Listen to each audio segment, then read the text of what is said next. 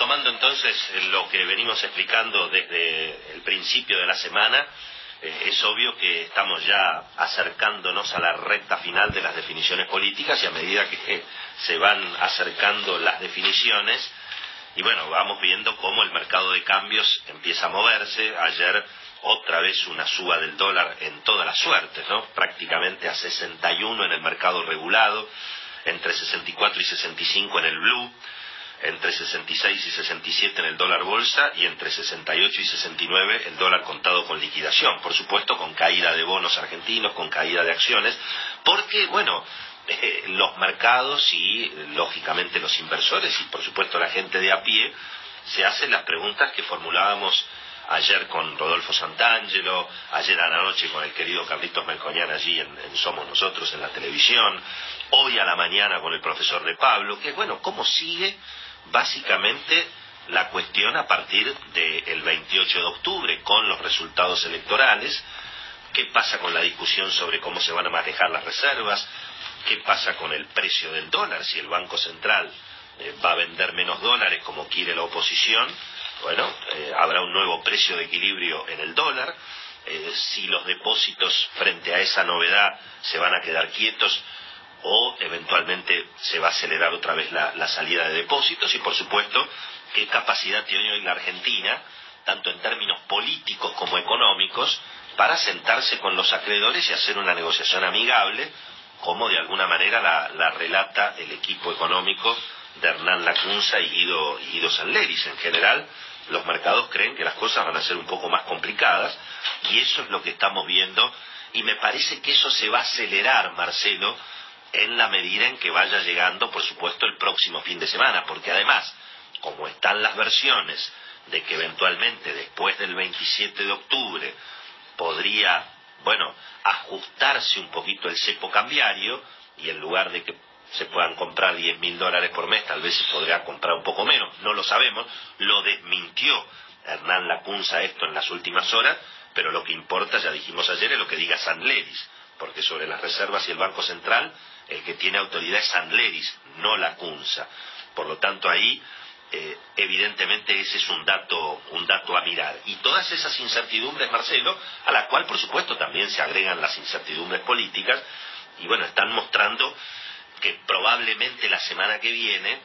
y bueno, tengamos tal vez algún, algún aumento de la demanda de dólares, a pesar de que estamos en la época del mes donde un poco ya se, va, se van agotando los pesos. Porque si uno mira lo que pasó sobre todo en septiembre eh, y en algunas medidas en, agosto. Y bueno, cuando aparece el fin de mes, cuando la gente cobra o cuando aparecen, digamos, más saldos de pesos en las cuentas bancarias, y bueno, rápidamente los que pueden compran los 10 mil dólares y después se van agotando. Pero vos fijate que ayer, Marcelo, siendo día 16, y bueno, el Banco Central tuvo que vender, dicen, casi 150 millones de dólares para que el dólar se quede en 61, 60 y medio. Con lo cual, evidentemente, hay un tema allí, allí dando, dando vueltas. En términos políticos, bueno, por supuesto, Marcelo, la expectativa tiene que ver con eh, eso que preguntaba el profesor de Pablo, ¿no? Eh, Alberto, ¿quién sos? Lo que puede ser que pregunte el mundo económico a partir del lunes. Pero también, también hay una pregunta vinculada al oficialismo, también hay una pregunta que hoy podríamos decir, bueno, ¿Y Mauricio quién sos? ¿Quién va a ser el Mauricio eventualmente o qué va a pasar con el gobierno y la oposición si eventualmente el presidente no logra dar vuelta a la elección, no logra, digamos, eh, llegar al balotaje? Ayer, por ejemplo, María Eugenia Vidal habló en el coloquio de IDEA le mandamos un gran abrazo a los muchachos del coloquio de idea. Lamentablemente este año no, no voy a poder estar. Así que un, abrazo al querido Gastón Remí, a Juan Procachini, a Gustavo Cepeda. Pero ¿qué pasó ayer en la apertura del coloquio de idea? Y bueno, la ovacionaron de pie a María Eugenia Vidal, todos los empresarios, ¿no? Y sobre todo porque María Eugenia Vidal dijo, el futuro es sin grieta. Y esa es una discusión que hay mirando el oficialismo y mirando la oposición, porque para que haya acuerdos políticos, Marcelo, para que haya acuerdos económicos,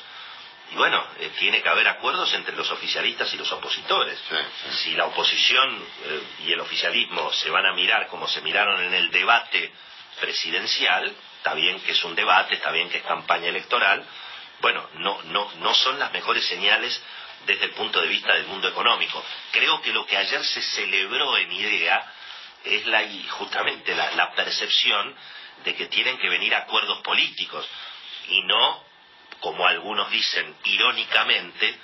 convertir en el futuro a la Fundación Pensar en el Instituto Patria. ¿eh? Un sector, digamos, porque halcones obviamente hay de los dos lados de la grieta y eso no es precisamente lo que, lo que se está pidiendo, por lo menos desde el punto de vista económico. Mirando la oposición, porque ese es el oficialismo, mirando la oposición, importante la reunión que tuvo ayer Alberto Fernández y Sergio Massa, los dos juntitos, casi te diría rompiendo la mesa de enlace agropecuaria, porque ayer estuvieron en la calle México los dirigentes de CRA, nada menos que CRA, casi te diría uno de los sectores más duros en aquella pelea por la 125. También estuvo con Inagro, estuvieron las cerealeras, la molinería, no estuvo la sociedad rural, no estuvo Federación Agraria, pero bueno,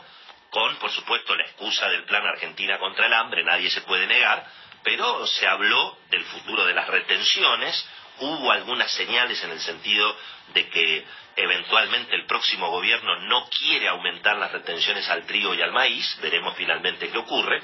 Así que interesante esa, esa reunión y casi te diría, me parece, que con esto se termina lo que era la mesa de enlace como la habíamos visto en aquellos años de la, de la, fuerte, de la fuerte confrontación.